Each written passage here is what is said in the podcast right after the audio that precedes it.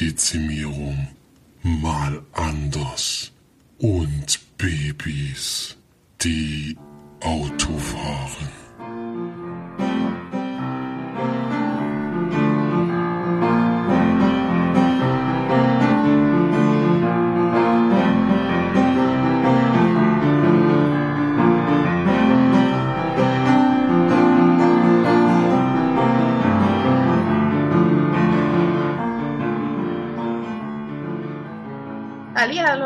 Herzlich willkommen zur neuesten Sendung von uns Leiwandperlen. Hier ist mal wieder für euch die March aus Deutschland, der Felix.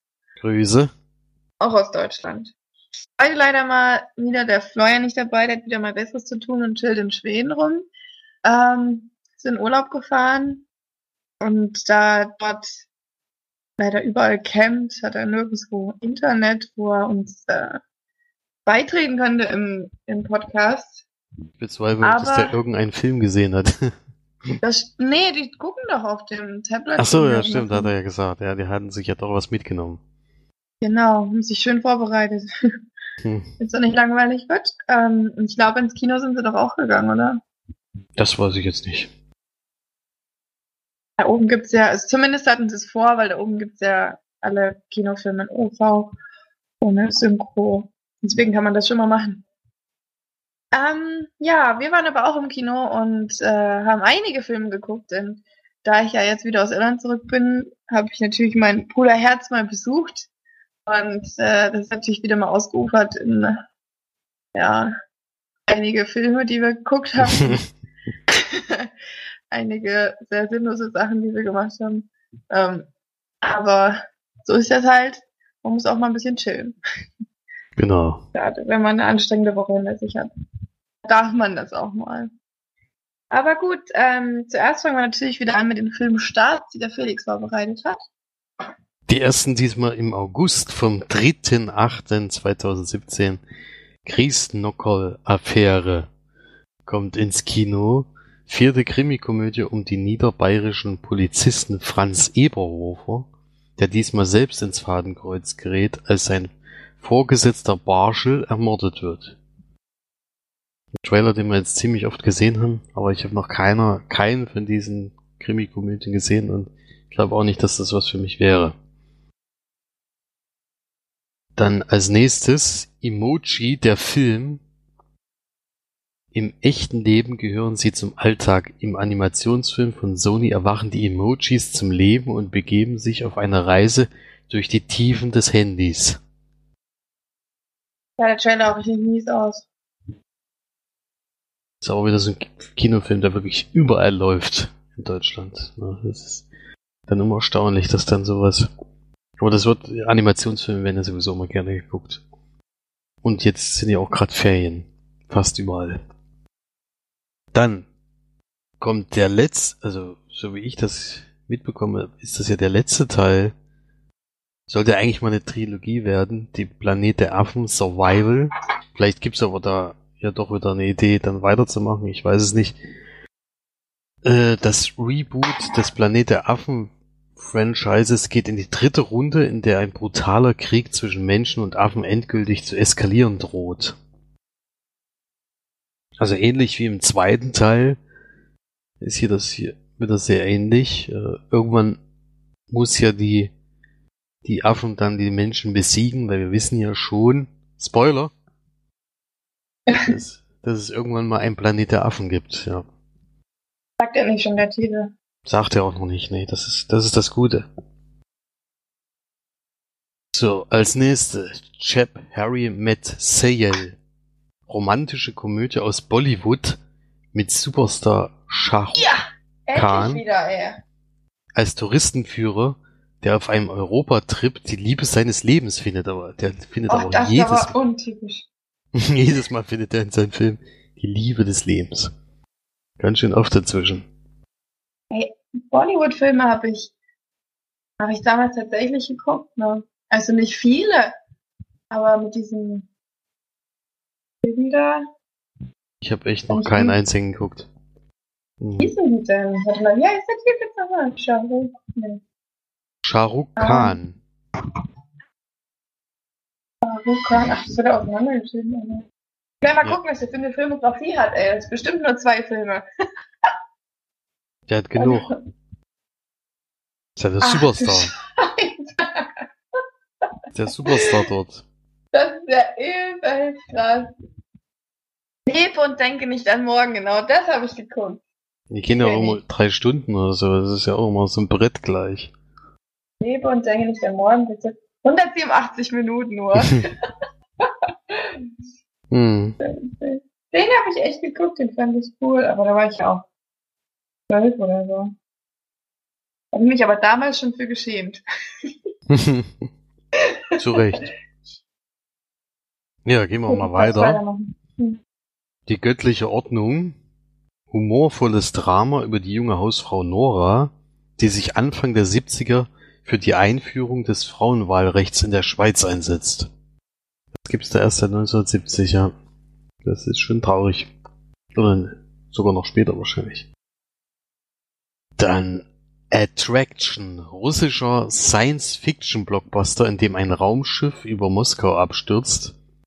Die außerirdische Präsenz stellt die Überlebenden vor eine schwere Frage. Was sind für eine? Ja, das steht da nicht. Wird der, der Film dann verraten. Ist allerdings ein Neustart, der am 4.8. ist. Ich gehe mal davon aus, dass es wieder so ein Film ist, der nur einen Tag überhaupt läuft. Also wenn man den da Der gucken will. Deutschland oder was? Nee, das ist ein russischer Film. Auch Hm. schon mal einen russischen Film geguckt? Ja, habe ich schon.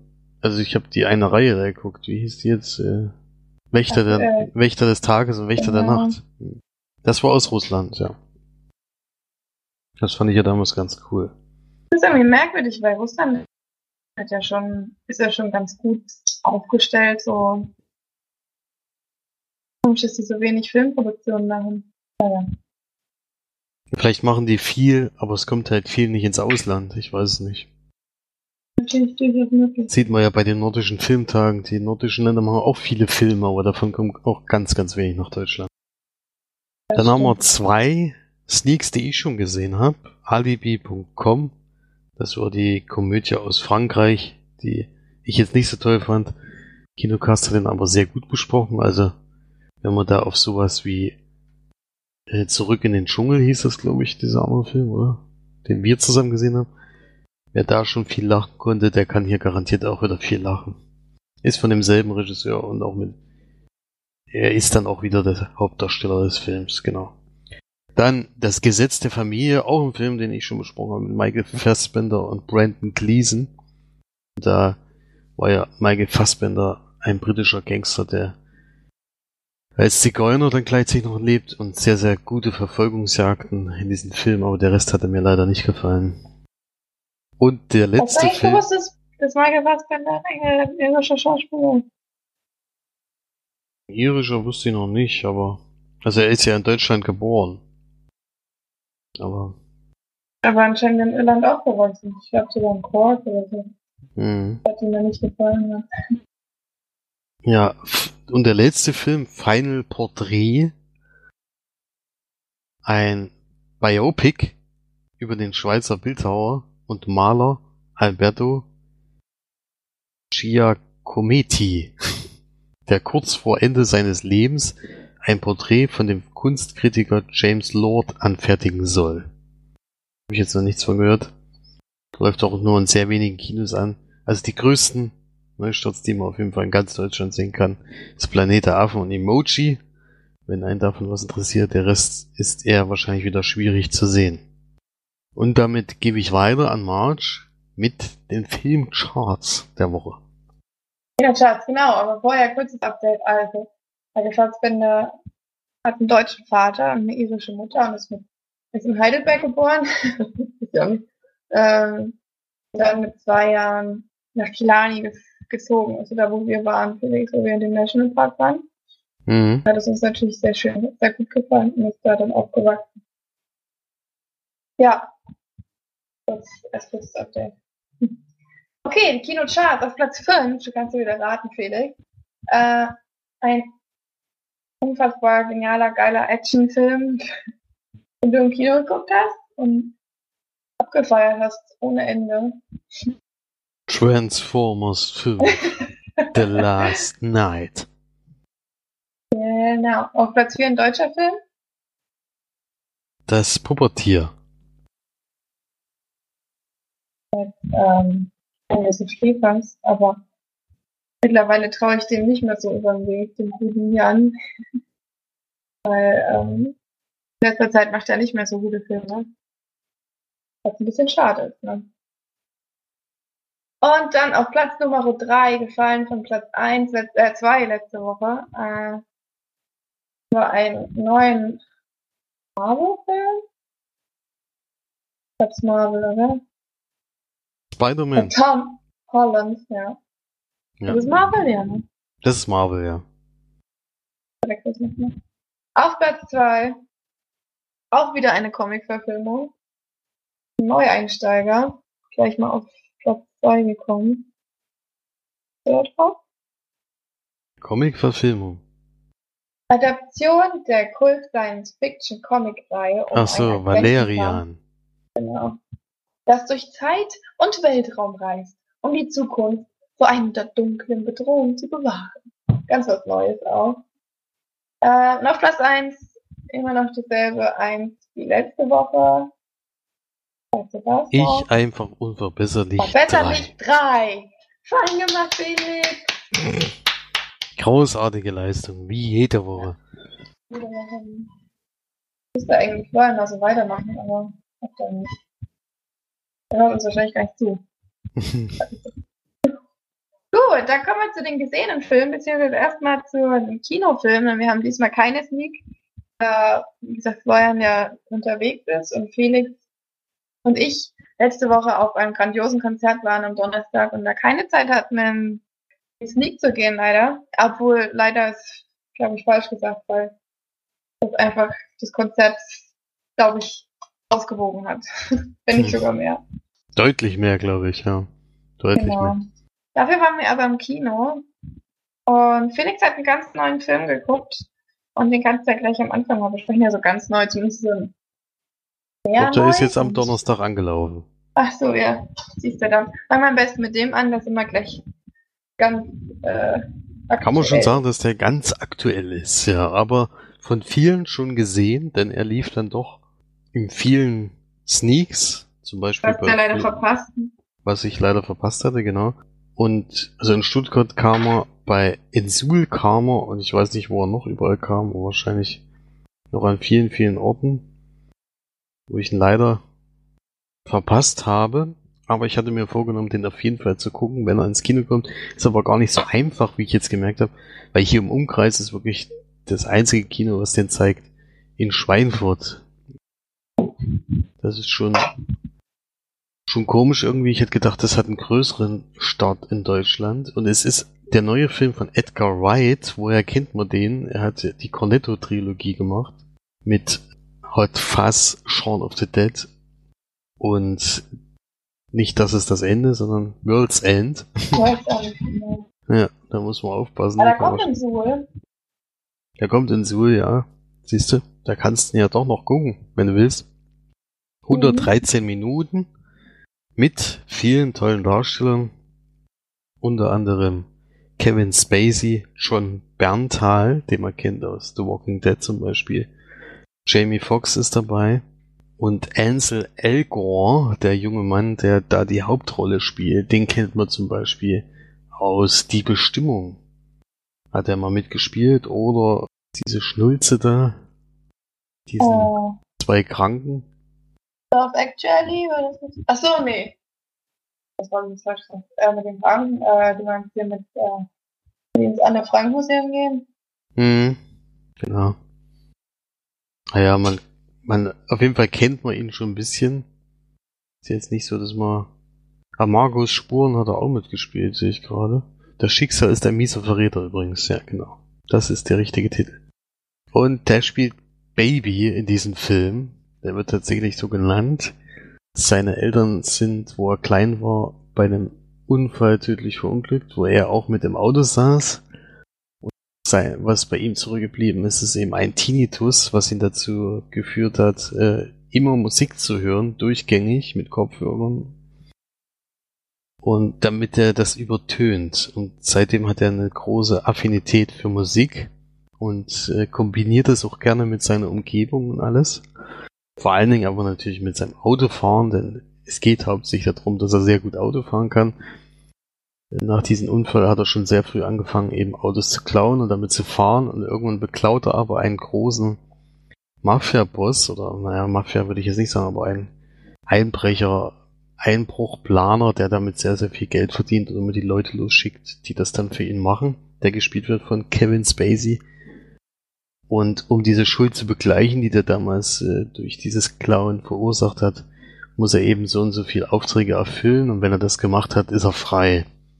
Und am Anfang sehen wir erstmal ein Bankraubzug, äh, der mit einer sehr großen Verfolgungsjagd mit der Polizei endet und da kommt dann zum Beispiel diese Musikgeschichte schon zum Einsatz, aber es zieht sich eigentlich durch diesen ganzen Film. Also er legt sehr großen Wert, dass die Szenen musikalisch immer zueinander passen.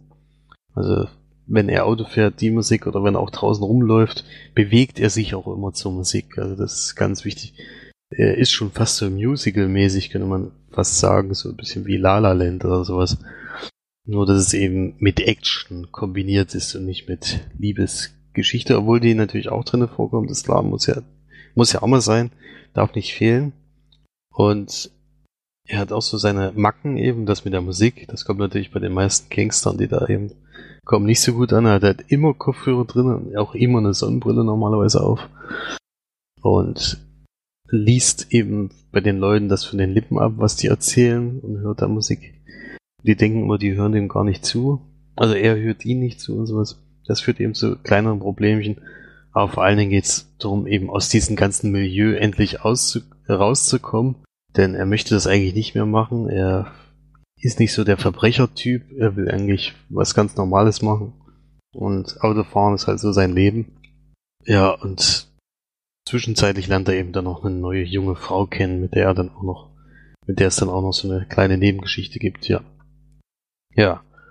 Actionfilm gepaart mit Musik. Also ich habe ja schon vorher gedacht, das wird sicherlich was.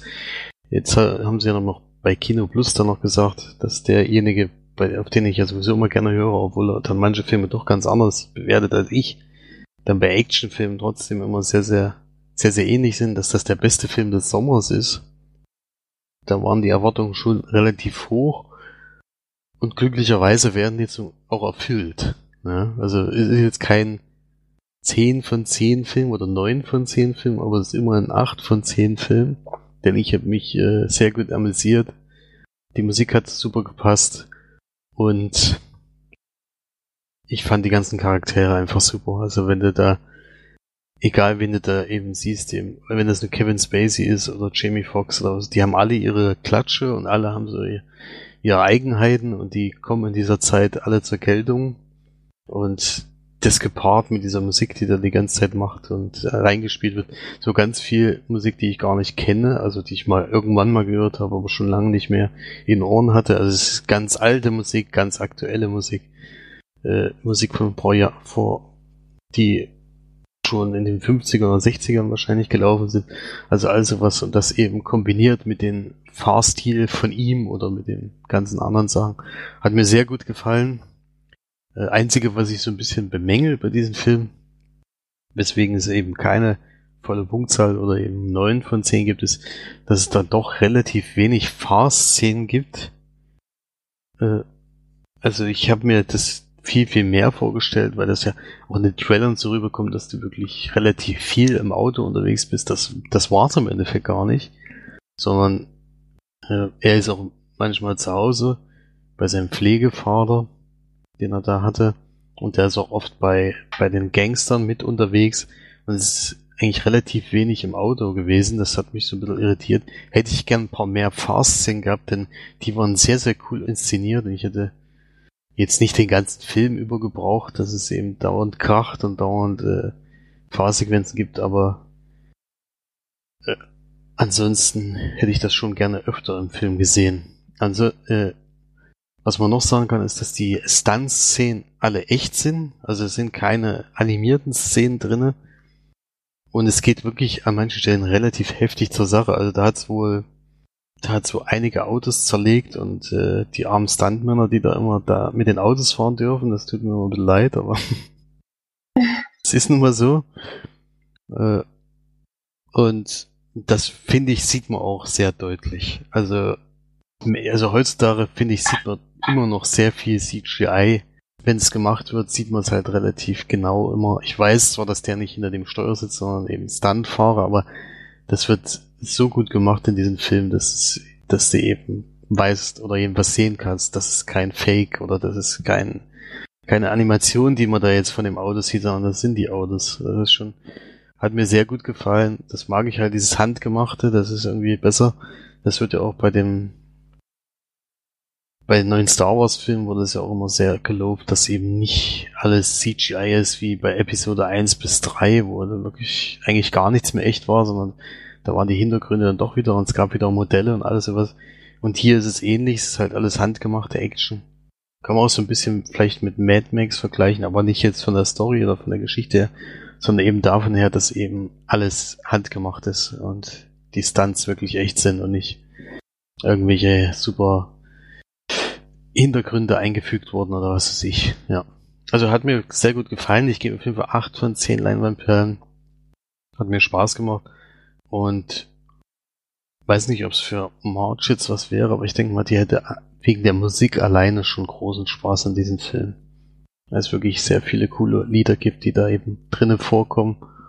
Und ja, diese Kombination aus Musik und der Umgebung, die da gleichzeitig mitschwingt, die ist einfach wichtiger Bestandteil äh, in dem, was da auch in der Umgebung eben passiert. Ich glaube, das würde dir auch gefallen. Ja. Klingt Ja. so, ja. Ja, also auf jeden Fall eine Empfehlung von mir, wenn man so Action, so ein bisschen übertriebene Action mag. Also die Übertriebenheit liegt eigentlich nur an den Autofahrsequenzen, weil er wirklich sensationell Auto fährt. Und ich glaube, ja, am Anfang habe ich auch mal gedacht, oder drumherum, wenn ich so Kino Plus zum Beispiel geguckt habe, gab es immer Kritik an dem Hauptdarsteller, dass er so wahnsinnig äh, so Bubi-mäßig aussieht, aber ich glaube, das ist mit Absicht von dem Regisseur so, weil es eben schockieren soll, dass der so wahnsinnig gut Auto fährt in dem Alter, in dem der halt gerade ist. Und ich glaube, der hat ihn wirklich deswegen gecastet und nicht, nicht, weil er unbedingt einen Schauspieler haben wollte oder was weiß ich. Und der macht seine Sache wirklich, wirklich gut. Also da kann man, kann man eigentlich sich nicht beschweren, finde ich. Ja. Also auf jeden Fall eine Empfehlung von mir, wenn man Filme in der Richtung mag, sollte man den auf jeden Fall mal gucken. Ja, dann kommen wir mal zu einem ganz anderen Thema, aber ein Thema, was sich so ein bisschen durchzieht bei uns, diesen Podcast. Ähm, Wir haben uns äh, wieder ein Horrorwochenende vorgenommen, zumindest so ein bisschen. Einige Horrorfilme geguckt und einer davon ähm, dann im Kino. Denn wir haben uns äh, einen Film angeguckt, den uns Steff wärmstens empfohlen hat, den sie ganz, ganz toll fand in Disney. Das war ähm, das Belko-Experiment. Also es war jetzt gerade Sarkasmus, ich hoffe, das hat jemand mit, wieder mitbekommen. ähm, das Belko-Experiment ähm, ist ein Film von 2016, ein amerikanischer Action-Horror-Thriller.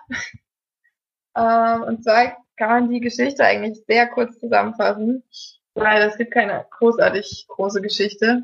Es geht einfach darum, dass wir in Kolumbien sind und es ähm, in Kolumbien quasi eine Firma gibt, die ja, amerikanische oder die hilft amerikanischen Menschen in Kolumbien Fuß zu fassen, diesen Job zu finden. Und da sind natürlich einige Amerikaner angestellt in dieser Firma und einige Kolumbianer. Und die Amerikaner bekommen, ähm, bevor sie sich eben dort einstellen lassen, bekommen sie einen Chip in den, unter die Haut gesetzt, hinten am Hinterkopf, ähm, damit bei eben in Kolumbien ja, kann man sagen, dass eben viele etwas wohlhabendere Menschen, also Amerikaner, Ausländer, dann auch entführt werden. Das hat man ja auch schon wirklich öfter mal gehört. Nicht nur in Kolumbien. Das ist quasi eine Art Sicherheitsvorkehrung, dass man eben immer genau weiß, wo die Menschen jetzt sind. Ähm, genau, das bekommt man dann so relativ zügig am Filmbeginn mit. Ähm, und das an dem Tag, wo wir eben die Menschen in der Firma begleiten, dass da alles ein bisschen merkwürdig ist, weil alle Kolumbianer wurden irgendwie nach Hause geschickt, das sind nur Amerikaner in der Firma und am Anfang gibt es ganz merkwürdige Kontrollen von Leuten, die sie alle gar nicht kennen. Und ja, das vergessen die Menschen aber auch relativ schnell und gehen dann zügig zu ihrer gewohnten Arbeit zurück. Und dann gibt es aber eine Durchsage von einem jungen Mann, der quasi sagt so, ähm, ihr werdet hier eingesperrt in dem, in dem Haus und äh, wenn nicht innerhalb der nächsten zwei Stunden, glaube ich, 30 Menschen tot sind, äh, werden wir, wie haben es gesagt, ich glaube ich, doppelt so viele, ne? Beim ersten Mal waren sie ja, glaube ich, dass sie gesagt haben, sie wollen erstmal drei, glaube ich, erledigen, wenn es eben nicht gemacht wird. Und dann beim zweiten Mal haben sie gesagt, 30 und wenn das nicht macht, dann machen wir das Doppelte, sozusagen. Ich dachte, das war gleich am Anfang mit den 30. Nee, es, die warten ja beim ersten Mal noch ab eigentlich, kann man sagen. Weil sie denken, das ist ja alles nur Fake und Spaß oder keine Ahnung. Stimmt, ja. Ja, auf jeden Fall ähm, begleitet man dann die, die einzelnen Menschen quasi. Die sind, glaube ich, wie viel waren es am Anfang? 80 oder so? 80 Amerikaner, die da arbeiten. Ähm, dann drehen natürlich einige sehr durch, wenn sie dann merken, es ist sogar echt, das ist alles Wirklichkeit und äh, ja. Das ist, hat, glaube ich, jetzt schon gereicht, so Inhaltsangabe. Wir wollen natürlich nicht spoilern bei dem unfassbaren Mega-Twist-Film. Da gibt es ja 20.000 Twists. nicht. Aber wir wollen trotzdem nicht, äh, nicht spoilern. Ähm, weil, ja, wir einfach nicht spoilern. Gut, dann kommen wir mal zur Bewertung des Films. Also ich würde jetzt sagen, es war einer der blutigsten Filme des Jahres. Ich glaube, so viel Blut habe ich schon lange nicht mehr gesehen in einem Film. Geht eben auch darum, dass wirklich relativ viele Menschen sterben. Kann man, glaube ich, schon mal sagen. Ähm, ja, und es ist natürlich ganz interessant zu sehen, wie eben diese ganze Entwicklung der, der Menschen, der Psyche und ähm, wer jetzt die Oberhand gewinnt, wer sich als Held durchschlägt und so weiter, wer es eben dann abwendet und ja, darum geht's eigentlich in dem Film. Es ist schon interessant zu sehen, aber es ist nicht so, dass es total spannend ist und dass man da jetzt davor sitzt und, und überlegt, was als nächstes passiert. Also es ist eben wirklich eigentlich nur ein einzelnes Geschnetzel, würde ich jetzt mal sagen. Und äh, ja, es ist eine, ähm, eine interessante Idee und äh, ja, was würdest du denn sagen? Ja, die Brutalität war schon sehr heftig. Ähm, sind viele bekannte, bekannte Serienschauspieler ja, dabei.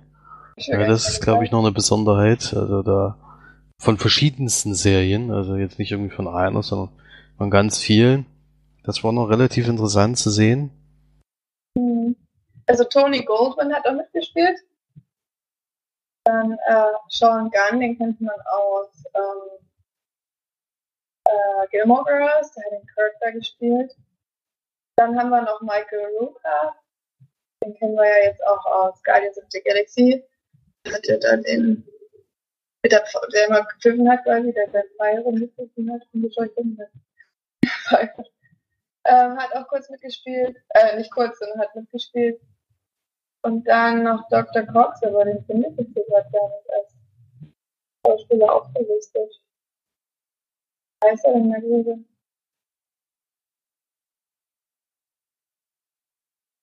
Den gibt's irgendwie gar nicht. Hm.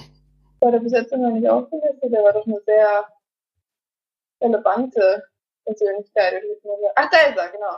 John B. Mc Finlay, Dr. Cox sozusagen, hat auch mitgespielt. Ja, das waren so einige. Darauf bin ich gar nicht eingegangen. Mhm. Also das Was ich Drehbuch sag- ist ja Drehbuch ist ja auch von James Gunn, der äh, vorher solche Sachen wie Guardians of the Galaxy gemacht hat, eins und zwei jetzt vor allen Dingen dadurch sehr, sehr bekannt geworden ist, aber wo er immer schon so ein Horror-affin ist.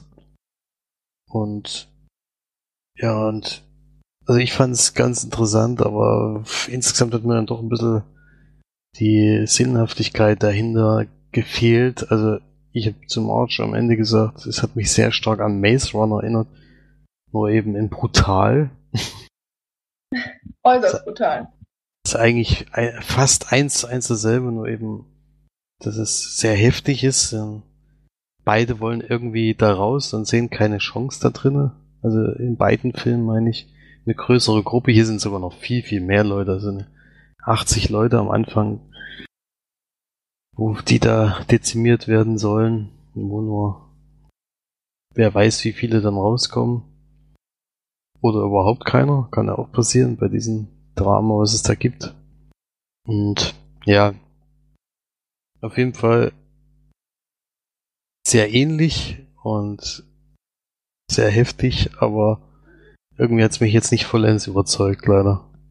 Ja, war eben sehr banal, fand ich auch. Also, man hat eben nicht so diese, diese Spannung drin gehabt.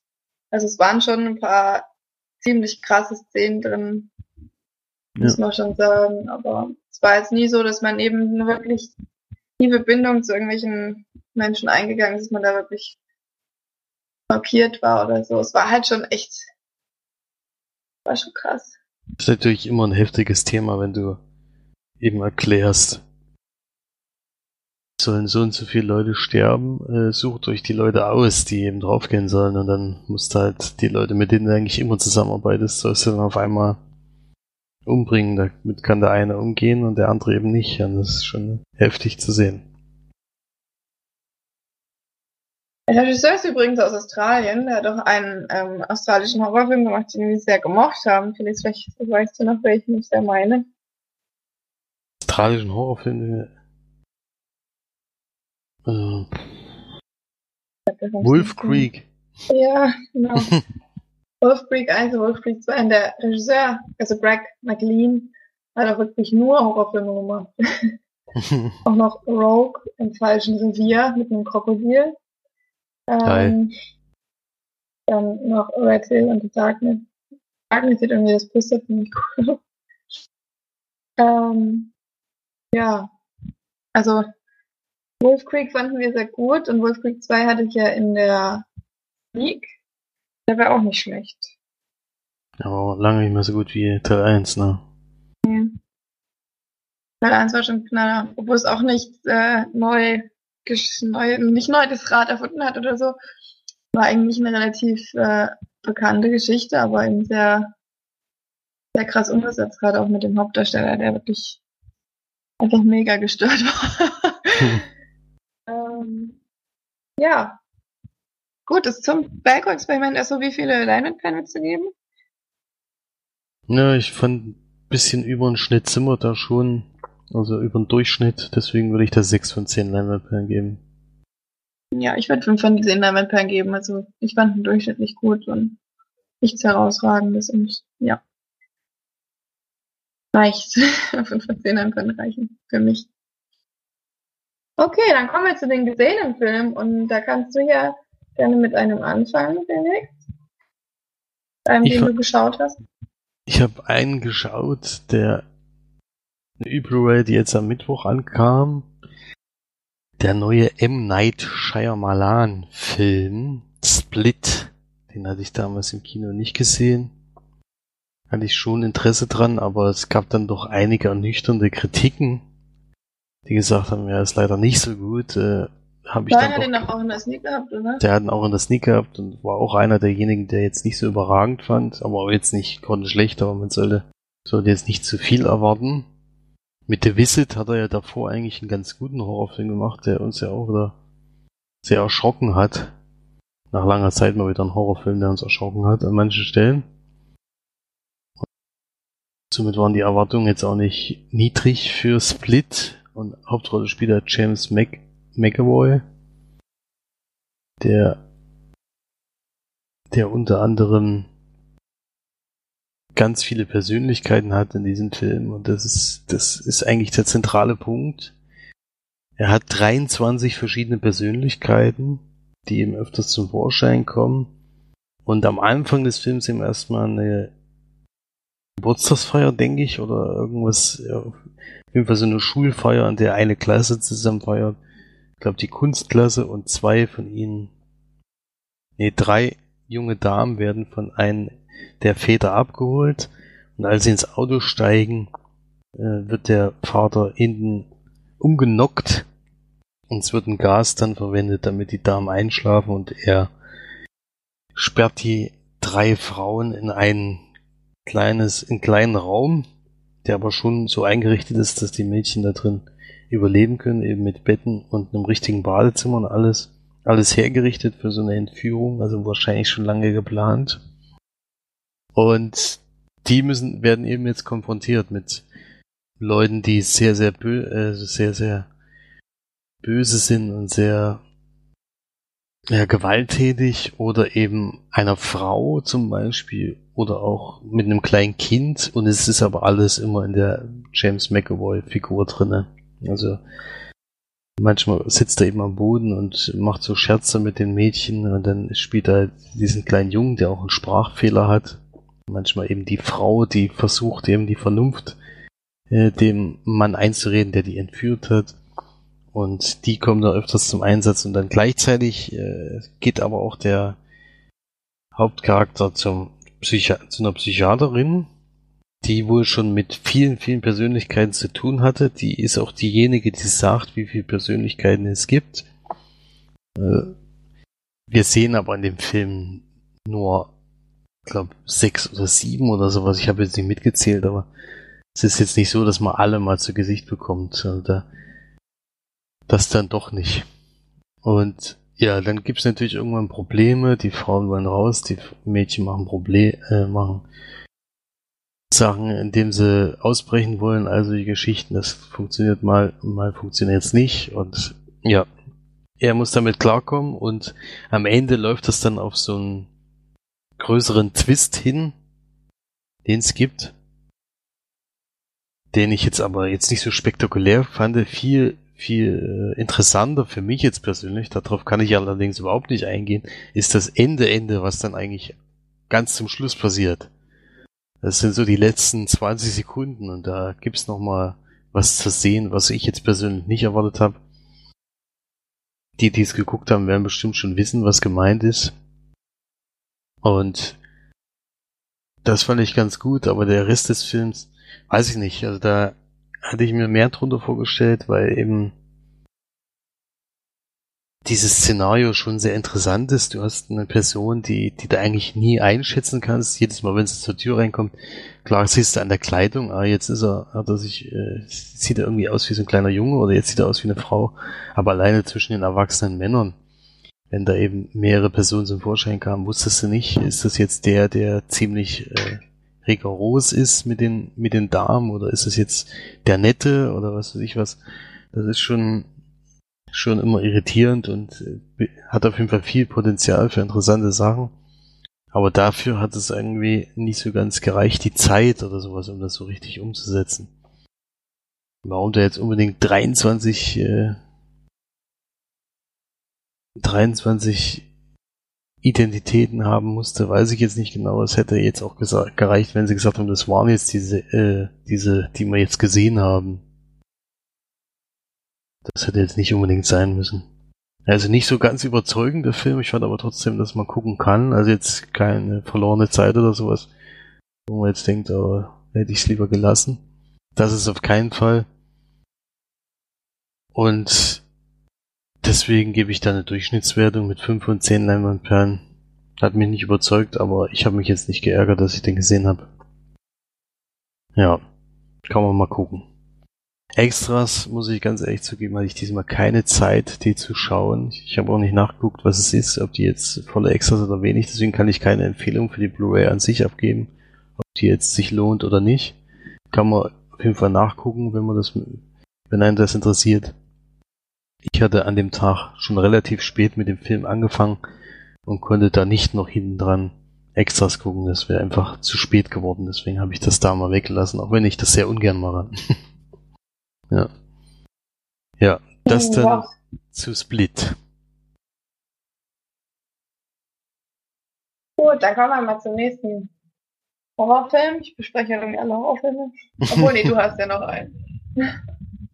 Ähm, und zwar wieder von 2016.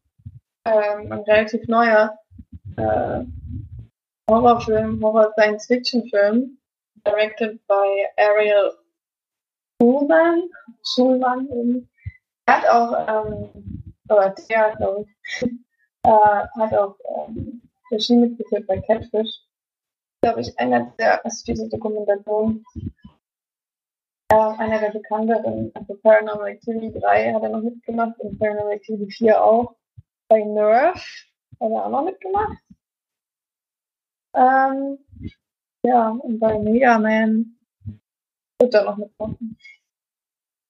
Er Cat, bei, von Cat, ähm, Catfish ist er bekannt geworden.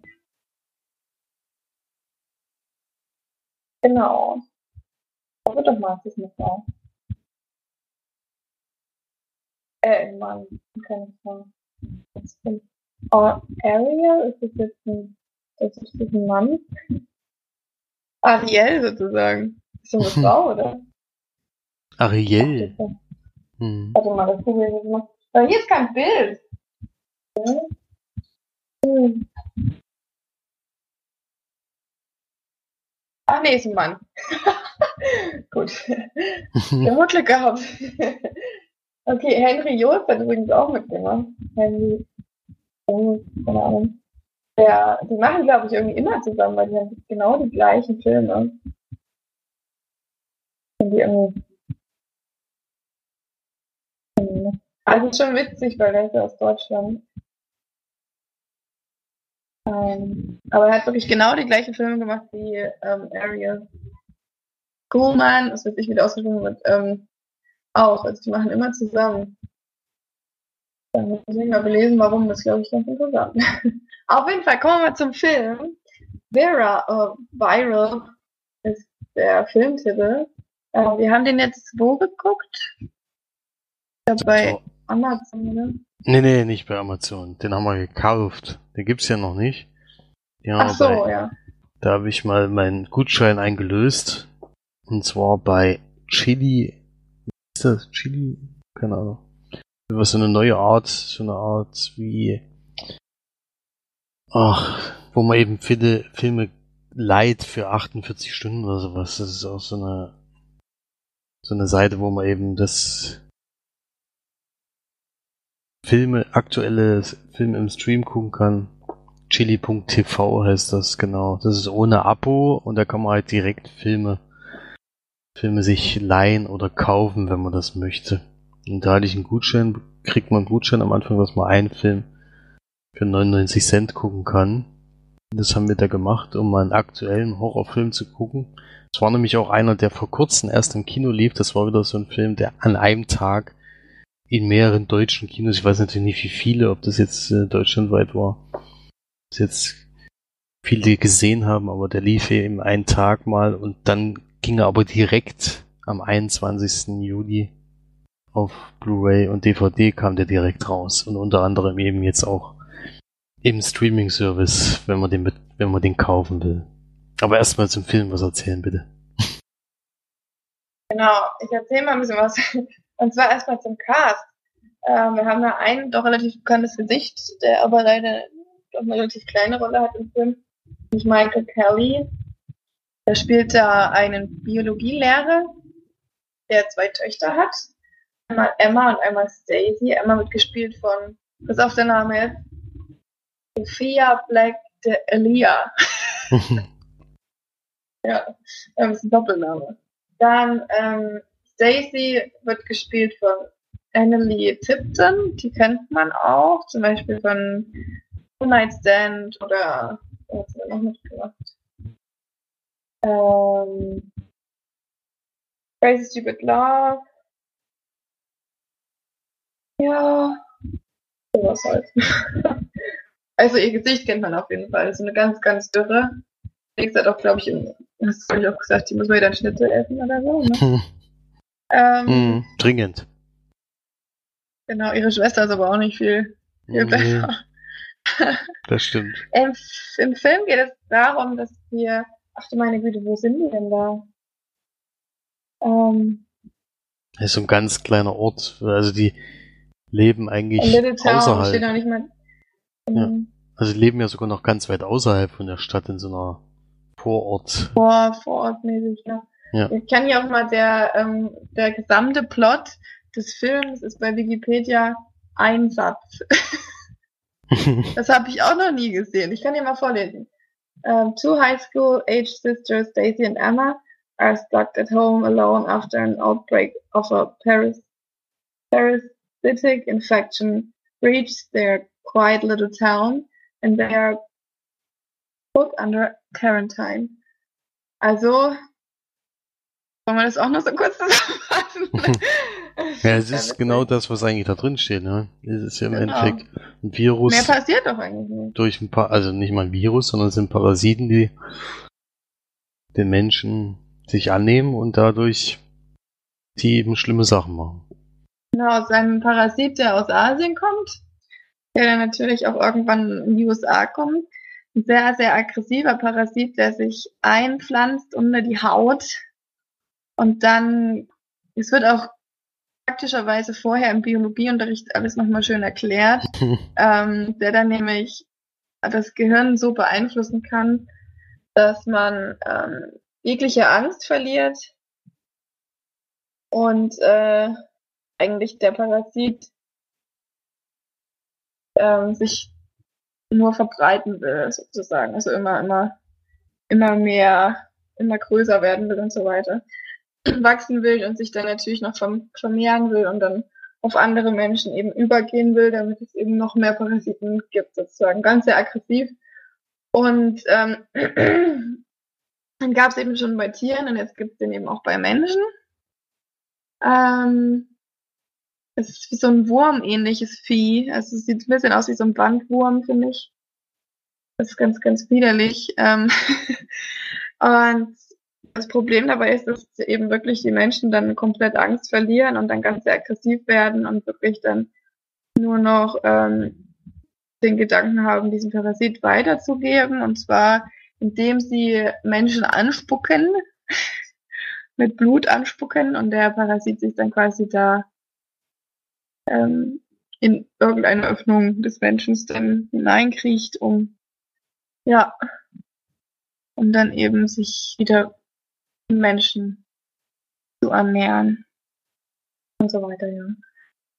Und das geschieht dann eben in diesem kleinen Vorörtchen oder auch in dieser Stadt, in dem, die beiden wohnen und werden dann eben unter Quarantäne gestellt und was dann da passiert, das behandelt dieser Film, wie auch das Militär dann eben Einfluss nimmt auf alle und so weiter.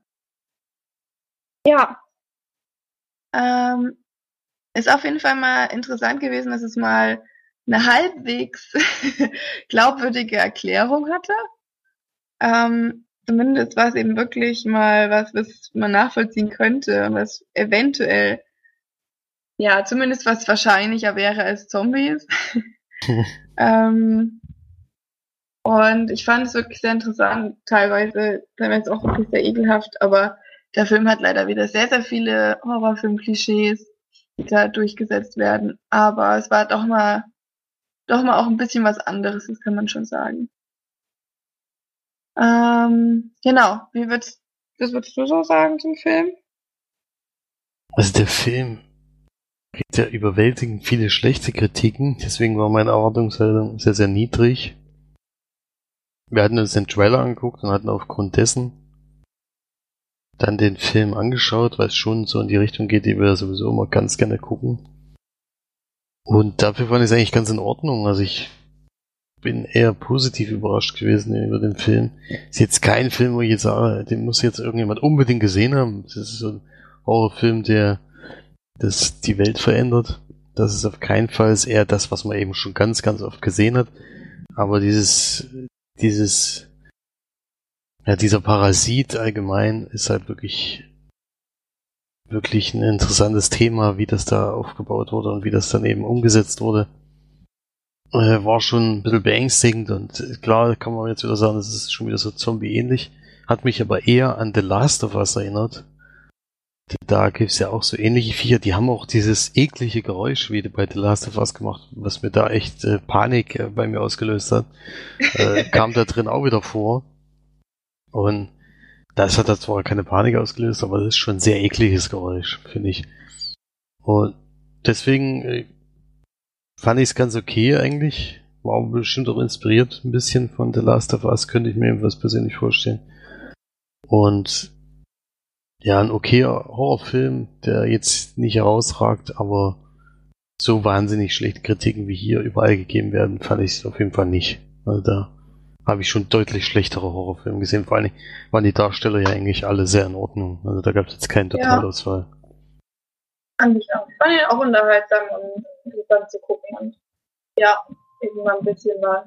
Äh, zumindest vom Thema her mal ein bisschen was anderes. Es geht auch nicht dann darum, dass man die ganze Zeit rumrennt und irgendwelche Zombies wegschnetzelt, sondern wirklich eher, wie man in dieser Quarantäne dann überlebt und ja, eben dann natürlich noch mit diesen Viechern umgeht. Genau. Bei dieser Sophia Black de Elia gibt's noch ein Fun, also kein Fun Fact eigentlich, sondern nur, ich habe die ganze Zeit überlegt, woher ich die Dame kenne, weil sie kam mir sehr bekannt vor. Und ich dachte immer, ich verwechsel sie mit einer anderen Schauspielerin.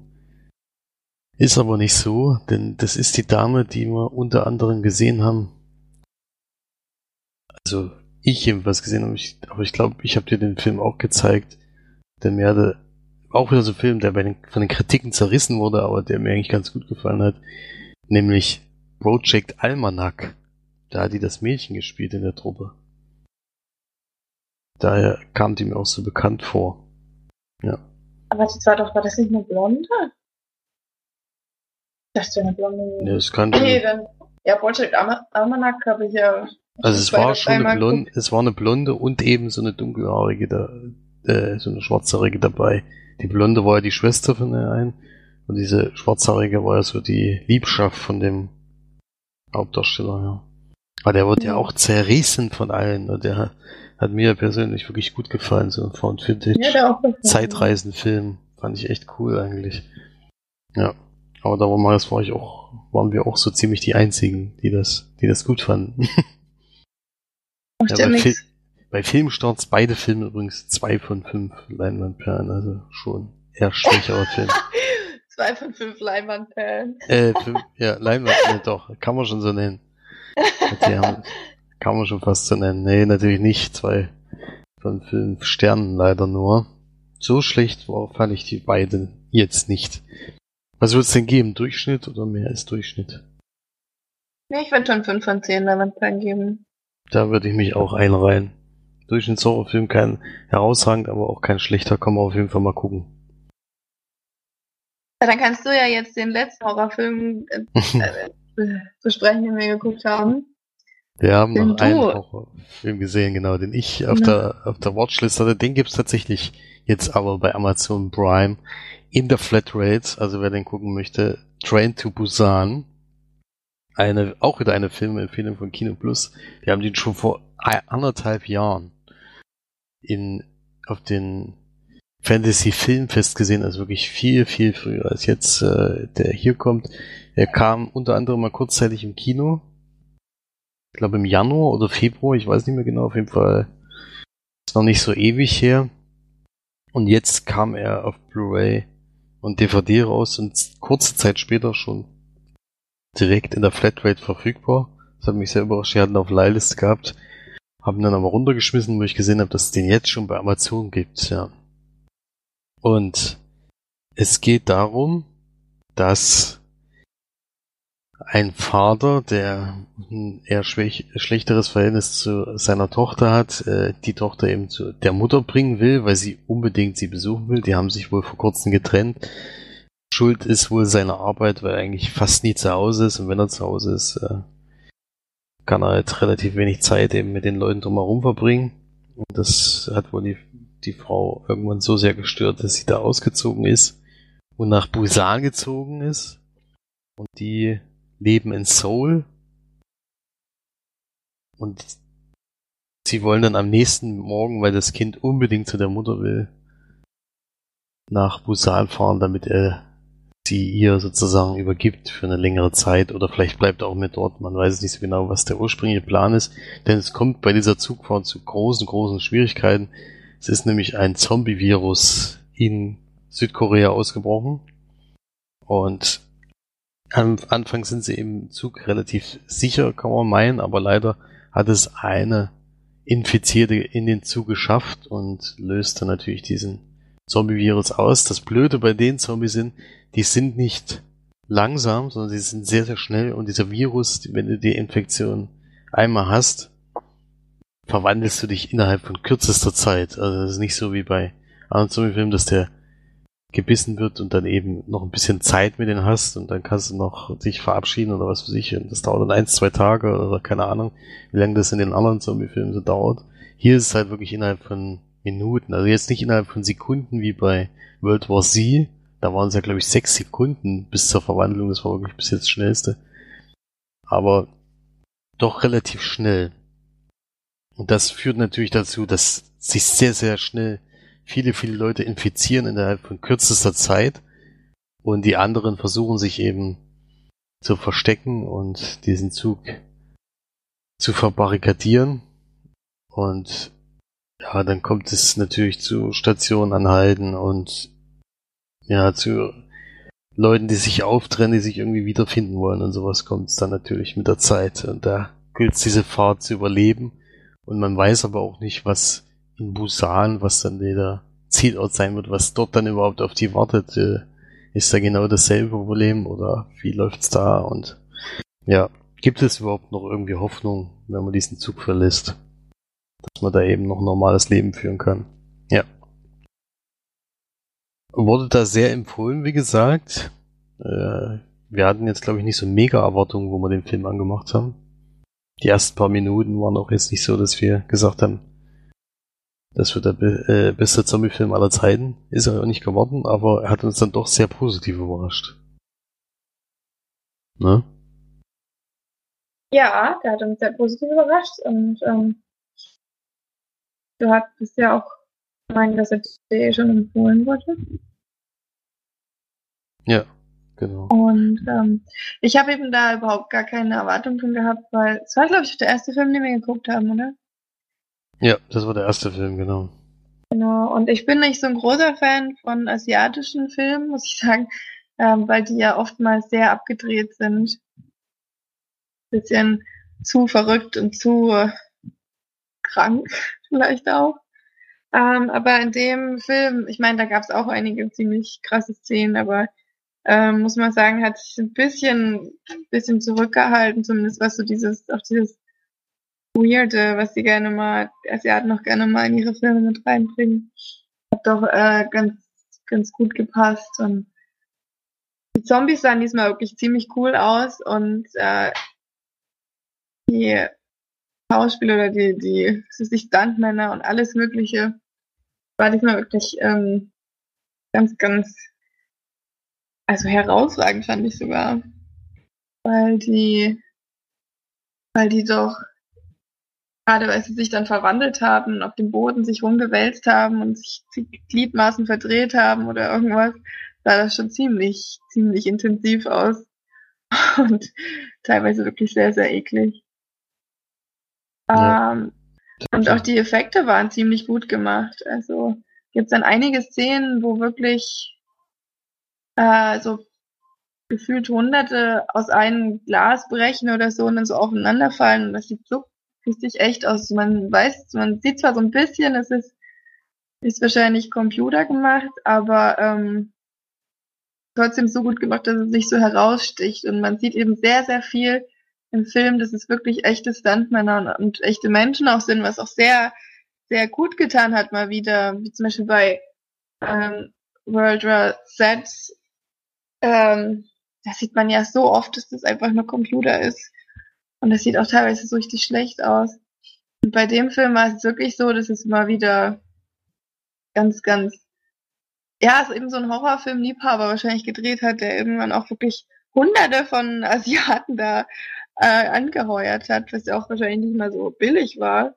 Und da irgendwelche Zombies zu spielen, die da über Gleise rennen und so weiter, das sah, also, das sah schon teilweise sehr beeindruckend aus. Und die Geschichte war auch wirklich cool und interessant. Das klingt zwar erstmal ziemlich langweilig, ja, Zombies im Zug, wie Snacks on the Plane oder sowas, aber es ist schon sehr spannend, gerade weil auch ganz unterschiedliche Charaktere da drin waren, die man kennenlernt und eben auch Leute dabei waren, die man dann abgrundtief gehasst hat und das zu, ähm, zu erzeugen in einem Horrorfilm, dass man wirklich äh, mal wieder tiefe Abscheu gegen Personen hat und äh, wirklich zu Menschen, die eigentlich auch nicht die Hauptdarsteller sind, ähm, eine große Zuneigung aufbaut.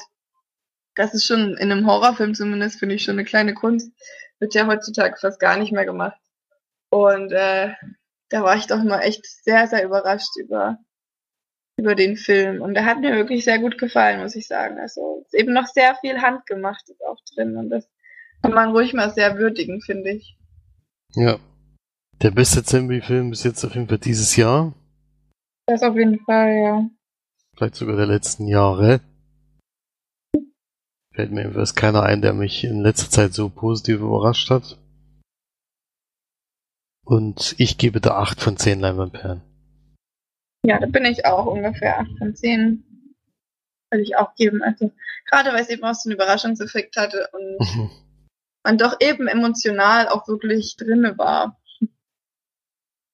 Also, ja, ein, eine äußerst positive Überraschung, würde ich jetzt mal sagen. Gut, dann haben wir noch eine Blu-ray geguckt, gemeinsam. Ähm, ein französischer Film diesmal. Regisseur von Hugo äh, Deline, oder was weiß ich, ist auch egal. Ist auf jeden Fall französisch ausgesprochen. Ähm, der hat unter anderem Regie schon geführt bei einigen französischen Filmen. Warte mal. Der hat, der hat anscheinend gar keine, gar keine Wikipedia-Seite. War das sein erster Film? Weiß ich nicht, keine Ahnung. Auch der hat keine Wikipedia-Seite, Arme. Hm. Noch nicht so bekannt, der Hugo. Weiß nicht, was Oh. Der Arme. Auf jeden Fall geht es um einen Film, der auch von 2016 war. Da haben wir irgendwie so ein bisschen nur so 2016er Filme geguckt, übers Wochenende. Ähm, in der Hauptrolle Oma Sü, den wir ja kennen und lieben aus Ziemlich beste Freunde. Ähm, zwar handelt es sich um Plötzlich Papa, der Originaltitel Jamais tu commencé. Keine Ahnung. Ähm, kommt Warum was suchst du denn eigentlich? es lustig ist. ähm, ein französischer Film mit der Lauflänge von 118 Minuten. Ähm, wir sehen Omar Sy eben als Samuel, dann Clemens Poesie, ich weiß nicht, wie es ausgesprochen wird, ähm, als Christine, das ist die junge Dame, die wir kennen aus Harry Potter, die da Fleur de la Cour gespielt hat und auch aus Drücke sie im Sterben, die da die Liebschaft von von Colin Farrell gespielt hat. Ähm, und dann haben wir noch die kleine Gloria, Gloria, wie auch immer die Franzosen das sagen, die auch Gloria Colston oder wie auch immer heißt, die leider auch keinen Wikipedia-Eintrag hat, aber das kann man, äh, kann man verstehen, weil es nämlich ein junges Mädchen ist. Das ist eine kleine, kleine, vielleicht zwölf, zehnjährige, äh, die wir da kennenlernen. Und äh, in dem Film geht es darum, ach so, wir haben noch äh, Ashley Wal Walters, der ähm, britischer Rapper und Schauspieler. Deswegen kenne ich den nämlich. Als Rapper wahrscheinlich. Ähm, er spielt da den Freund von Clemens. Und dass du das weißt, Felix. Den Freund von Clemens. Ähm, genau, auf jeden Fall geht es in dem Film darum, dass wir Omar Sy kennenlernen als ein Kindskopf, das was er ja, glaube ich, ganz gerne mal spielt, der eben noch nicht erwachsen ist, der ich weiß gar nicht wo, irgendwo im Paradies, ähm, Tipps auf seiner Yacht quasi oder auf seinem großen Boot durch die ganzen, das ganze Paradies eben durch, ähm, durchleitet, also dass man quasi buchen kann auf einem Boot und dann mit ihm eine Tour macht. Ähm, da arbeitet er eben für eine Frau und ja, man lernt ihn kennen als sehr unerwachsenen, sehr jung gebliebenen, kindlichen Mann, der eigentlich wirklich sein Leben lebt, ohne an Konsequenzen zu denken und wirklich sehr sorglos auch durchs Leben geht, der eben mit jeglichen Frauen schläft und äh, ja, eben wirklich ein Leben führt, was glaube ich vielleicht sogar viele Männer gerne mal machen würden. in den jungen Jahren. Und äh, genau. Dann kommt allerdings irgendwann Clemens Poesie bzw. Christine äh, zu Besuch und hat ein Baby auf dem Arm und erklärt ihm dann, dass er der Papa ist. Und genau, überlässt dann quasi das Kind ihm, was er am Anfang nicht so cool findet, weswegen auch nach London fliegt, wo sie eben angeblich wohnt. Und dann in London allerdings dann stecken bleibt und sie nicht findet und dann eben das Kind zu sich nimmt und dann aufzieht, genau. Und dann geht es eben in dem Film darum, dass man sieht, wie er sie so langsam großzieht, wie so die Anfangsstufen des Kindes sozusagen alles durchlebt und ähm, wie sie miteinander zurechtkommen. Ja, darum geht es eigentlich in dem ganzen Film und dass dann irgendwann natürlich das Kindchen auch Fragen stellt, wo ihre Mama ist, weil sie dann immer noch nicht sich wieder zurückgemeldet hat und äh, dann eben Samuel seiner Gloria mal erzählt, sie wäre eine Superagentin, eben deswegen kein, keine, keine Zeit hat, weil sie überall immer irgendwelche Schurken bekommt. Genau. Allerdings ist dann Gloria das irgendwann nicht mehr genug und fragt natürlich dann immer öfter nach ihrer Mutter. Und dann kommt es eben zu dem Zufall, dass Christine dann in der Stadt ist oder im Land und dann auf das Kind trifft und natürlich auch Samuel und dann entstehen eigentlich die meisten Probleme, weil dann natürlich Christine irgendwann sagt, ich möchte auch wieder mehr Zeit mit meinem Kind verbringen und so weiter und ja, was Samuel dann natürlich auch nicht so toll findet. genau, das ist eigentlich so der ganze Gefilm, äh, der ganze, der ganze Gefilm, der, die ganze Geschichte des Filmes. Ähm, passiert natürlich noch einiges mehr, der Film geht ja auch 118 Minuten. Ähm, was man aber nicht spoilern möchte, weil eben der Film doch relativ viele Wendungen hat, diesmal wirklich. Viele Dinge, die eben auch äh, eben auch nicht erwartet werden, oder zumindest habe ich sie nicht erwartet. Und da wollen wir natürlich nichts vorwegnehmen. Die Bewertung des Films ist erstmal, dass er mir sehr gut gefallen hat. Ähm, war sehr schöne Musik wieder im Film, es waren sehr schöne Aufnahmen auch. Ähm, die, diese Vater-Tochter-Beziehung ist, ist eben wirklich wahnsinnig intensiv und ähm, noch ein bisschen zu heile.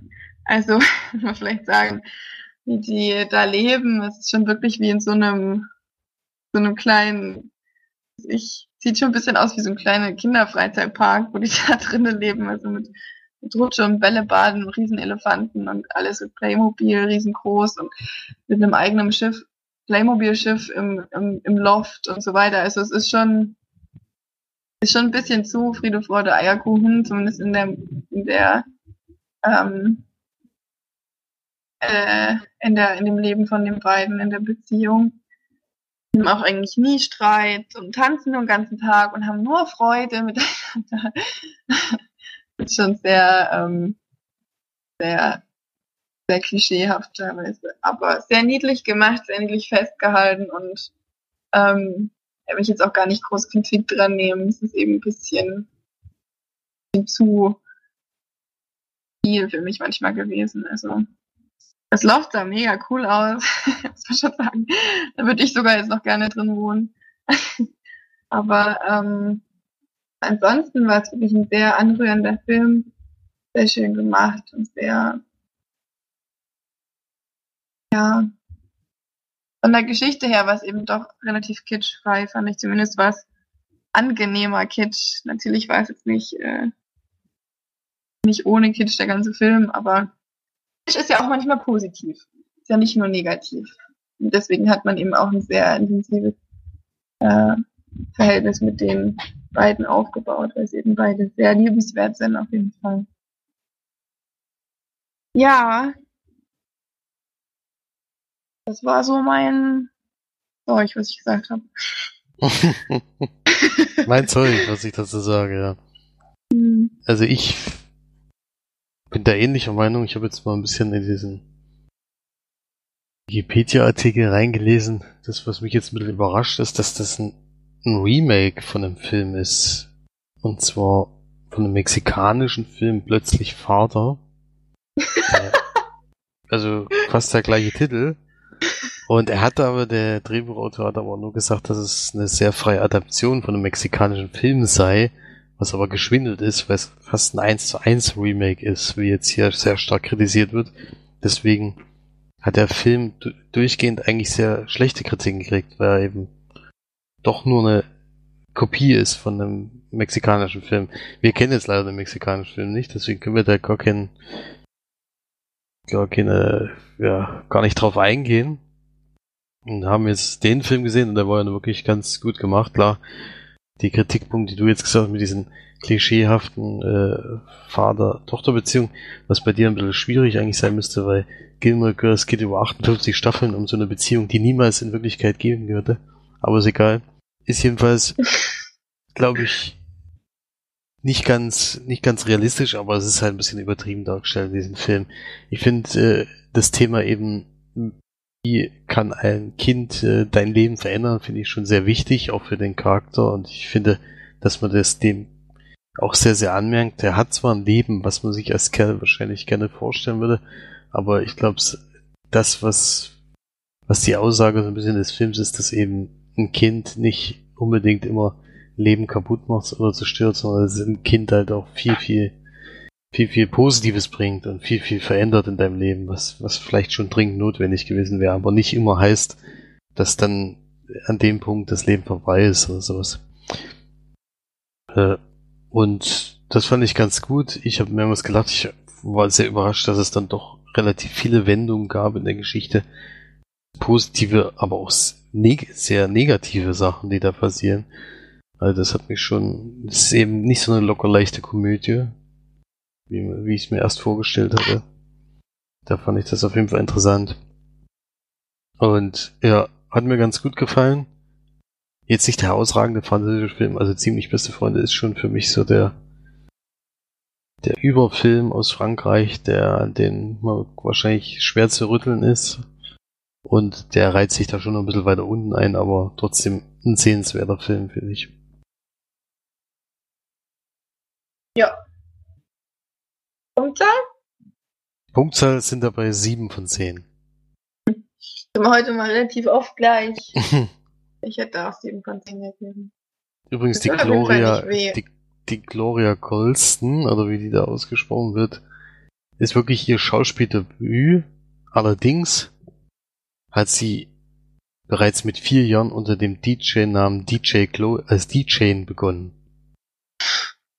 Mit vier Jahren. War nicht schlecht. Mhm. Na da. Ja, die also. ist übrigens äußerst niedlich.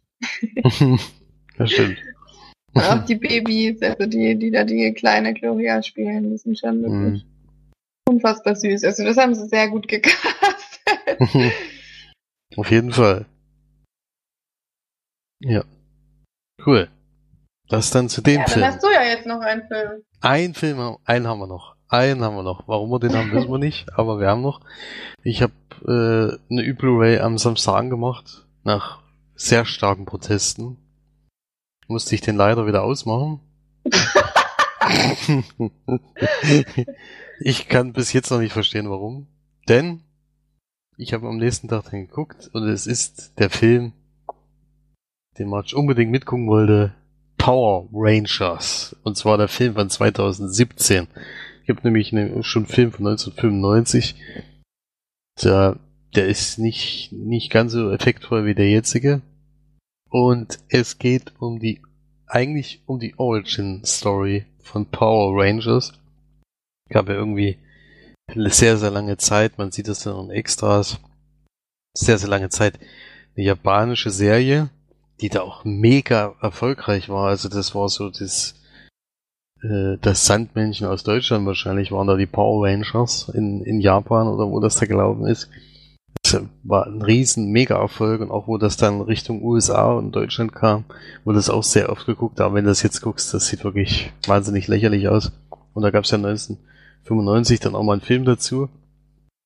Und na, danach war aber so ziemlich Schluss. Ich weiß nicht, ob die Serie dann noch weiterging oder aber irgendwann ist jedenfalls Schluss gewesen und jetzt 2017 kommt so ein Reboot, wo eben, wo eigentlich schon so ein Franchise draus gemacht werden soll. Also in den ihren Augen. Vor allen Dingen eben hoffen sie, dass er natürlich in Japan und sowas, wo diese Serie so ein mega Erfolg damals war, eben einschlägt und dass man da eben so eine Reihe draus machen kann. Ja. Und es geht um einen jungen Mann, der, äh, also die erste Szene im Film ist erstmal, dass man auf der Erde ist und die ist relativ zerstört und die Power Rangers, die da zugange sind, sind leider verendet in dem Moment. Und der letzte, der noch da ist, schafft es aber noch die Böse äh, zu besiegen und dann leider selber daran zu sterben. Und äh, diese ja, wie kann man das nennen, Medaillen oder sowas äh, zu vergraben. Und er hofft halt, also die Medaillen suchen sich dann die neuen Leute eigentlich selbst aus. Und er hofft halt, dass dann innerhalb kürzester Zeit eben neue Power Rangers dann äh, gefunden werden. Und das funktioniert aber nicht, denn es dauert sechseinhalb Millionen Jahre, bis es dann doch mal funktioniert, denn es gibt da äh, einen Jugendlichen, der, also diese erste Szene des Films hat mich erstmal sehr, sehr irritiert, also diese, wo er zum Einsatz kommt, nämlich so, dass der versucht, eine Kuh in der Schule zu stationieren, um da irgendwie witzig damit zu sein oder sowas, und dann bei der Fluchtfahrt leider einen sehr spektakulären Unfall baut, indem er mehrere Autos zerschrotet. Und das ist dann der Grund, dass er Hausarrest hat, also von der Polizei und eben nur noch samstags zur Schule gehen muss, wo alle zur Schule gehen, die irgendwie negativ aufgefallen sind die ganze Zeit. Dort lernt er dann eben neue Leute kennen, also eigentlich nur einen erstmal, der wo so einen kleinen Ticker, so ein bisschen autismusmäßig drauf ist. Und der bittet ihn dann zu einer Sache mitzukommen, ihn dahin zu fahren. Und das ist dann so eine Art, äh, ja, Steinbruch, der gerade eben zerstört werden soll und er hat halt eine bestimmte Stelle, wo er von seinem Vater aus irgendwie suchen soll und da versteckt sich dann eben diese Münzen, äh, diese Medaillen dahinter, die sie da zu diesen Power Rangers äh, werden lassen oder jedenfalls auserwählt werden dazu.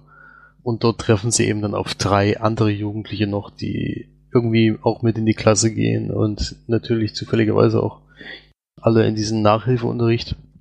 Und die raufen sich dann zusammen und kommen dann in so ein Raumschiff dann nach kurzer Zeit. Und dort treffen sie dann auf diesen alten alten Power Ranger, der irgendwie digitalisiert wurde von einem Roboter, damit er trotzdem noch mit ihnen reden kann und dort werden die dann eben trainiert und natürlich dieser ursprüngliche Bösewicht kommt wieder zum Vorschein und will natürlich weiterhin den Erdkristall, um damit die Welt zu zerstören und sowas und all sein Quatsch. Ja, äh, ja, was, was soll ich jetzt dazu sagen? Fällt, einem, fällt einem schon ziemlich schwer. Also, es ist kein Totalausfall, es ist jetzt nicht sowas, wo du sagst, ach du Scheiße, so ein Mist habe ich schon lange nicht mehr gesehen. Es ist aber trotzdem schon schwierig zu gucken, denn ich finde, es ist eigentlich wieder eine 1 zu 1 Kopie von Chronicle, weil ist eigentlich fast genau das gleiche am Anfang passiert wie bei, bei dem Film. Kann man natürlich jetzt behaupten, dass das damals Chronicle von Power Rangers abgeguckt hat. Ich weiß allerdings nicht, wie es dann in der Originalserie losging, keine Ahnung. Dann später unterscheidet sich ja dann zum Glück. Chronicle ist ja ein herausragender Film, Power Rangers nicht. äh, da gibt's schon mal einen gewaltigen Unterschied. Warum das so ist, liegt aber vor allen Dingen dran, dass, dass sie sich sehr übernommen haben. Also sie haben versucht, äh, alles in diesen einen Film zu pressen, in diese Origin-Geschichte.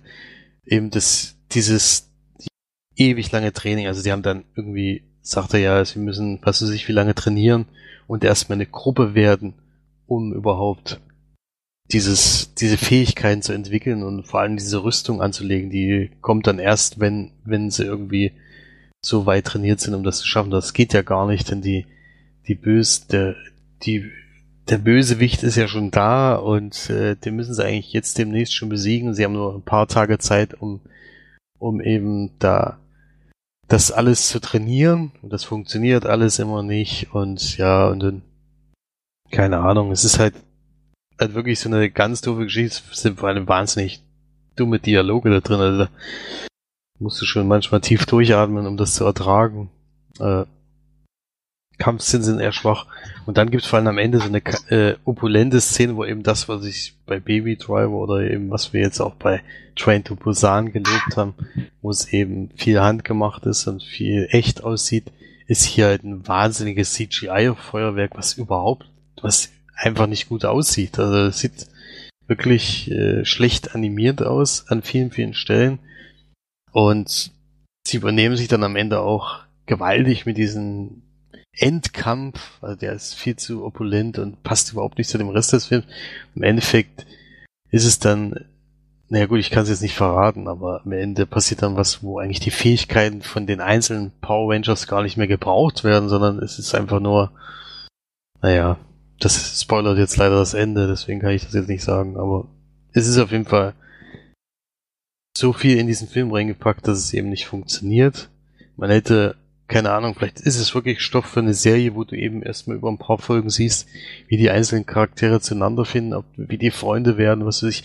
Das ist alles so eng zusammen, dass es einfach lächerlich ist. Also es gibt nicht so eine Gruppe aus Leuten, die, äh, die kommt halt dann auch in, nach der Hälfte des Films schon der Spruch, ja, ich würde für euch sterben und sowas. Ich meine, das, das passiert nicht innerhalb von ein paar Tagen, dass man seinen Leuten sagt, die man kennenlernt, ich würde für euch sterben, weil ihr die besten, äh, beste Freunde aller Zeiten seid.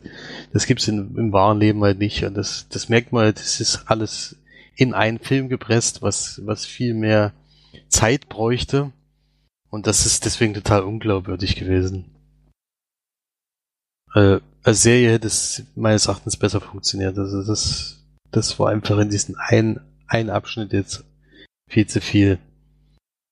Zwei Stunden geht das Ganze auch noch. Und wie gesagt, die Hauptdarsteller sind alle nicht so überragend. Äh, ist jetzt, sind jetzt keine sensationellen äh, Schauspieler leider auch noch. Aber unterhaltsam ist es zwischenzeitlich trotzdem. Also das ist schon, also den kann man auf jeden Fall mal gucken. Wenn das einen interessiert. Mich hat es halt persönlich interessiert, weil ich damals diesen Film als zehn- oder elfjähriger mal gesehen habe bei einem Kumpel, der Fan von Power Rangers war. Ich kannte bis dahin überhaupt nichts von Power Rangers und ich war aber damals sehr bei, also ich fand Kampffilme allgemein immer interessant. Äh, was ich hier jetzt immer noch gerne gucke, sind so Boxfilme, wo, wo sowas kommt. Damals war halt eher so Karate Kid fand ich damals zum Beispiel sehr cool oder American Fighter und sowas. Das fand ich immer sehr interessant, deswegen fand ich das auch ganz okay, obwohl ich damals schon gemerkt habe, dass, dass diese Puppen absolut lächerlich aussehen. Äh, aber man konnte sich auf jeden Fall angucken, wenn man es jetzt sieht, sieht es einfach nur grottenschlecht aus. Also kann man eigentlich, kann man nicht nachvollziehen, dass das jemand gerne geguckt hat. Äh, und da ist der jetzige Film schon deutlich besser. Also da ist von den Aussehen her alles viel besser. Die, der Bösewicht wird gespielt, oder eigentlich Bösewichtin in dem Fall, also eine Dame ist das ist ja von Elizabeth Banks, die da die böse spielt, das ist schon alles in Ordnung und die Power Rangers selber sehen halt auch viel besser aus. Also damals, also wenn ich jetzt die Kostüme von damals siehst, ist es einfach, naja, kann man einfach nicht mehr vergleichen mit den jetzigen. Das sieht schon viel cooler und viel spektakulärer jetzt aus. Kann man schon sagen, aber trotzdem keine Empfehlung von mir. Ich finde, das ist so ein Film von 10 bis 15 Jahre, würde ich sagen. Ich glaube, da findet man das relativ cool. Könnte ich mir vorstellen. Jetzt bin ich dann doch an einem Punkt, wo ich schon sehr, sehr viele Filme gesehen habe und den jetzt nicht mehr unbedingt empfehlen kann. Und deswegen gibt's für den Reboot und ich weiß, dass der wahnsinnig gefloppt ist. Also ich kann mir nicht vorstellen, dass es da äh, weitere Teile geben wird. Keine Ahnung. Und ich würde mal sagen, drei von zehn Leinwandperlen, das ist schon sehr gut. Mehr kann man für den Film nicht geben. Alter. Das Bin schon ich auf äußerst gut, ja. Wie gesagt, es hat mir ein paar Sachen haben mir dann doch gut gefallen. Also da kann man schon sagen, die Anfangsgeschichte wie bei Chronicle war schon irgendwie witzig, weil ich ganz gedacht habe, eigentlich ist das jetzt sehr ähnlich und vielleicht entwickelt sich das dann das. Da habe ich ja damals beim Trailer schon gedacht, es könnte ja was werden. Also ich, ich habe jetzt nichts großartig erwartet, das muss ich ehrlich zugeben und es hat sich auch bestätigt. Und ja, ich auf Blu-ray gucke ich mir solche Filme dann doch immer mal ganz gerne an, wo man eben sagt, gut, der ist jetzt bei fast allen durchgefallen. Jetzt muss ich mal gucken, was das nur ist und ob das jetzt spannend ist. Übrigens laut Produzent und Serienschöpfer Haim Saban äh, existiert schon bereits ein Handlungsbogen für sechs Filme. Also man übertreibt es dann auch mal gleich. Man könnte ja wenigstens erstmal einen Film machen, gucken, wie er läuft, aber man hat schon Ideen für sechs Filme. Ich kann mir nicht vorstellen, dass die alle gemacht werden. Ich denke, da haben die nicht so. Ich glaube nicht, dass der erfolgreich war. Ich habe keine Ahnung. Ja, Ich habe da noch viel weniger Ahnung. deswegen keine Empfehlung. Blu-ray allerdings, also wenn man diesen Film kaufen will, kann ich dir Blu- Blu-ray allerdings doch, doch empfehlen, denn sie ist wirklich vollgekracht mit Extras. Also da gibt es, glaube ich, über eine Stunde, würde ich jetzt sagen. Also ich habe noch nicht alles geguckt jetzt. Äh, ich werde mir aber den Rest noch angucken. Gibt es halt sehr viel Material von damals zu heute, was ich ja immer sehr interessant finde. Auch wenn das damals jetzt wirklich nicht mehr gut aussieht, aber wie, wie es damals überhaupt entstanden ist, wie, wie dieser Erfolg zustande kam. Daher we- weiß ich das eben, dass das so ein Nachmittagsprogramm bei in Japan oder ich, vielleicht war es auch ein anderes Land, vielleicht sage ich jetzt auch was Falsches, wo das wirklich von allen geguckt wurde, also auch von Erwachsenen mit.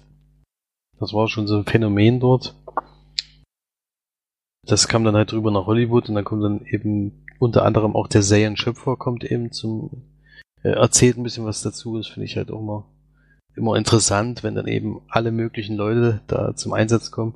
Viel wäre natürlich wieder diese Schauspieler, die sie eben jetzt spielen, die natürlich sagen, so Power Rangers habe ich damals immer geguckt und ich fand, ich wollte schon immer in so ein über äh, in Power Ranger sein und so. Also kann ich mir bei den heutigen Superhelden nicht unbedingt vorstellen, dass irgendjemand ein Power Ranger sein will.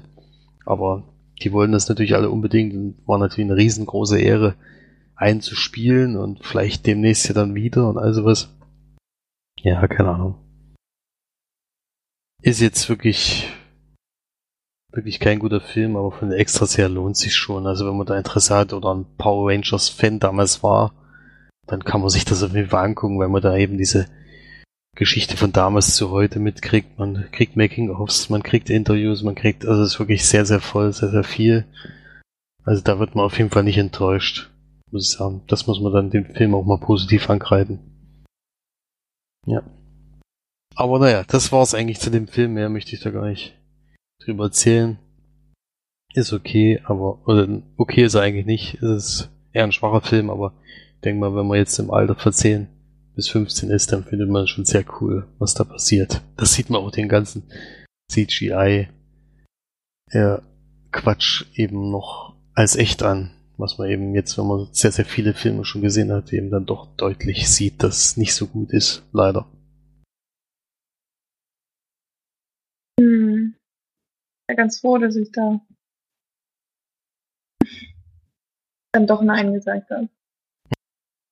Naja, ich weiß nicht. Es äh, hätte dir auf jeden Fall überhaupt nicht gefallen.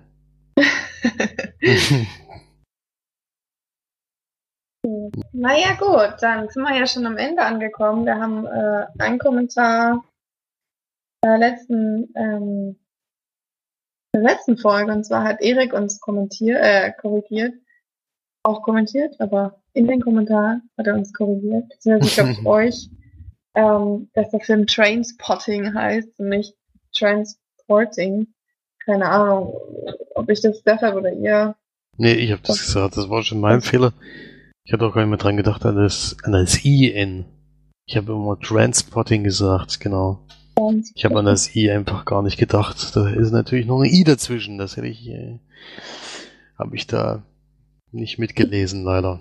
Ja, das war mein Fehler. Asche auf dein Haupt. auf jeden Fall hat er noch einen Funfact zu Schnapp Shorty, dass er den Film nämlich auch im Kino gesehen hat und dann im Flugzeug nochmal und da wurde es aber quasi umgedreht, dass es kein Flugunglück war, sondern ein Zugunglück. Was ich sehr sensibel finde, nebenbei gesagt. ähm, ja, und dass er den auch ziemlich gut fand. Das war's. Dann das würde ich war's. Jetzt, jetzt mal langsam zur Verabschiedung übergehen.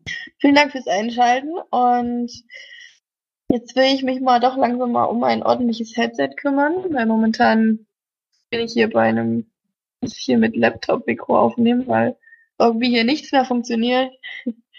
Hat eine La Langeweile gedauert, bis äh, ich überhaupt mal zu hören war. Deswegen waren wir jetzt einfach froh, dass es geklappt hat. Ansonsten hätte Felix einen sehr langen Monolog halten müssen.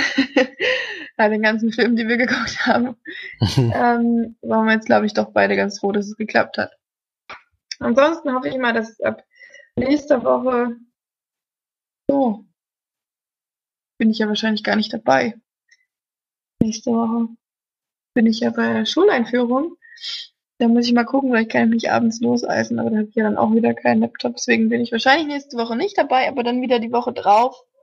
Ähm, und da werde ich mich dann mal um ein ordentliches Mikrofon gekümmert haben und dann eine ordentliche Tonqualität. Genau, ansonsten vielen Dank wieder fürs Einschalten und dann bis zum nächsten Mal. Tschüss. Tschüss.